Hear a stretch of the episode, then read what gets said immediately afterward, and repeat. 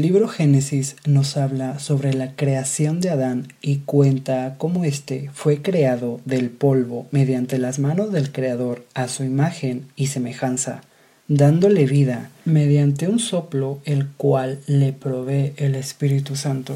Posteriormente Dios puso a Adán y a Eva en el paraíso. Para probar su fidelidad y obediencia, les dio el mandato de comer todos los frutos del árbol del huerto, excepto uno, ese árbol llamado el de la ciencia del bien y el mal, mas no le prohibió comer del árbol de la vida, indicándole a Adán y a Eva que si comían los frutos de ese árbol iban a morir. Y posteriormente todos sabemos lo que pasó después pero lo que casi nadie sabe es que Adán tuvo una esposa antes que a Eva, la cual su nombre era Lilith.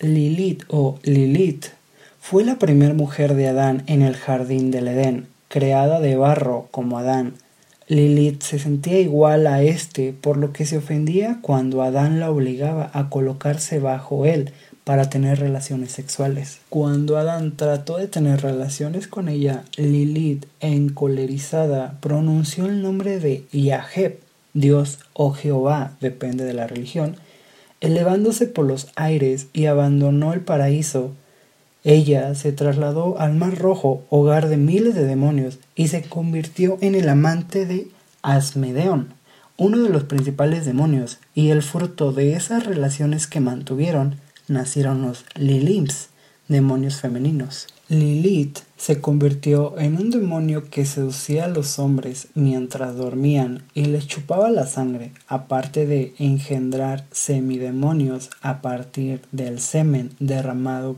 por los hombres.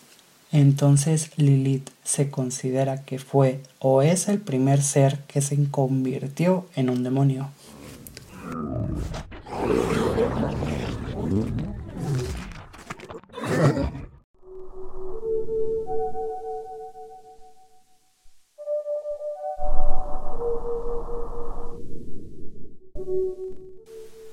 En el antiguo cercano oriente de la Mesopotamia Celdea, los siete dioses del mal fueron conocidos como Sedú, es decir, demonio tormenta. Ellos estaban representados en forma de toro alado, derivado de los toros colosales utilizados como genios protectores de los palacios reales.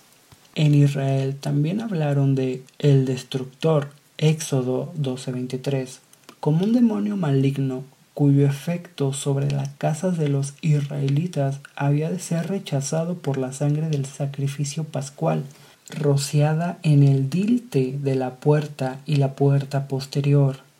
Un correspondiente talismán pagano se menciona en Isaías 57.6. Según algunas fuentes rabínicas, en el judaísmo se creía que los demonios estaban bajo el demonio de un rey o jefe, ya sea Osmadín o según el antiguo Jahadat, Samuel, el ángel de la muerte, que mata con su veneno mortal y es llamado jefe de los demonios. Ocasionalmente algún demonio es llamado Satanás. En el cristianismo, un demonio tiene varios significados, todos ellos relacionados con la idea de un espíritu que habita un lugar o que acompaña a una persona. Si bien un daimon era beneficio o malévolo, esta palabra significa algo diferente en las nociones medievales posteriores de demonio, y los estudiosos debaten el momento en que judíos y cristianos cambiaron el sentido griego para obtener luego un sentimiento medieval. Algunas denominaciones afirmativas de la fe cristiana también incluyen exclusivamente o no a los ángeles caídos como demonio de facto. Esta definición también abarca a los Neplinim, los hijos de Dios descritos en el Génesis, que abandonaron sus puestos en el cielo para aparearse con las mujeres en la tierra antes del diluvio.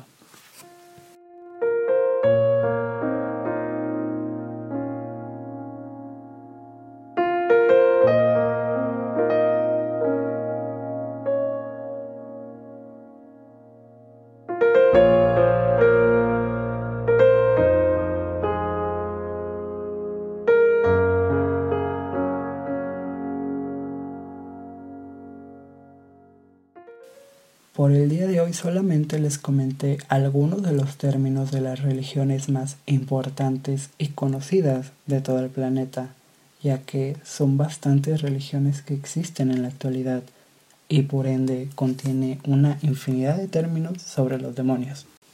Dentro de todos estos términos existe una rama que es una ciencia que estudia la naturaleza o las cualidades de un demonio o demonios.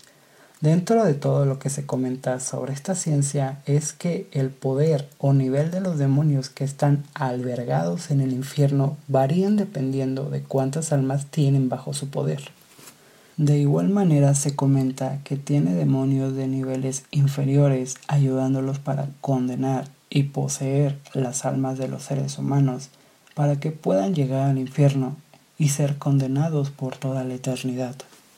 Por el momento concluiremos este capítulo hasta este punto, ya que no quiero que se vuelva tan pesado el mismo, y a su vez les comento que si desean que abordemos el tema sobre la demonología, pueden comentarlo o bien dándole like para que sigamos realizando más capítulos con la mejor calidad e información para ustedes. Por mi parte ha sido todo. Espero que les agradara este capítulo y no se olviden de darle like, compartirlo y suscribirse. Nos vemos en unos días.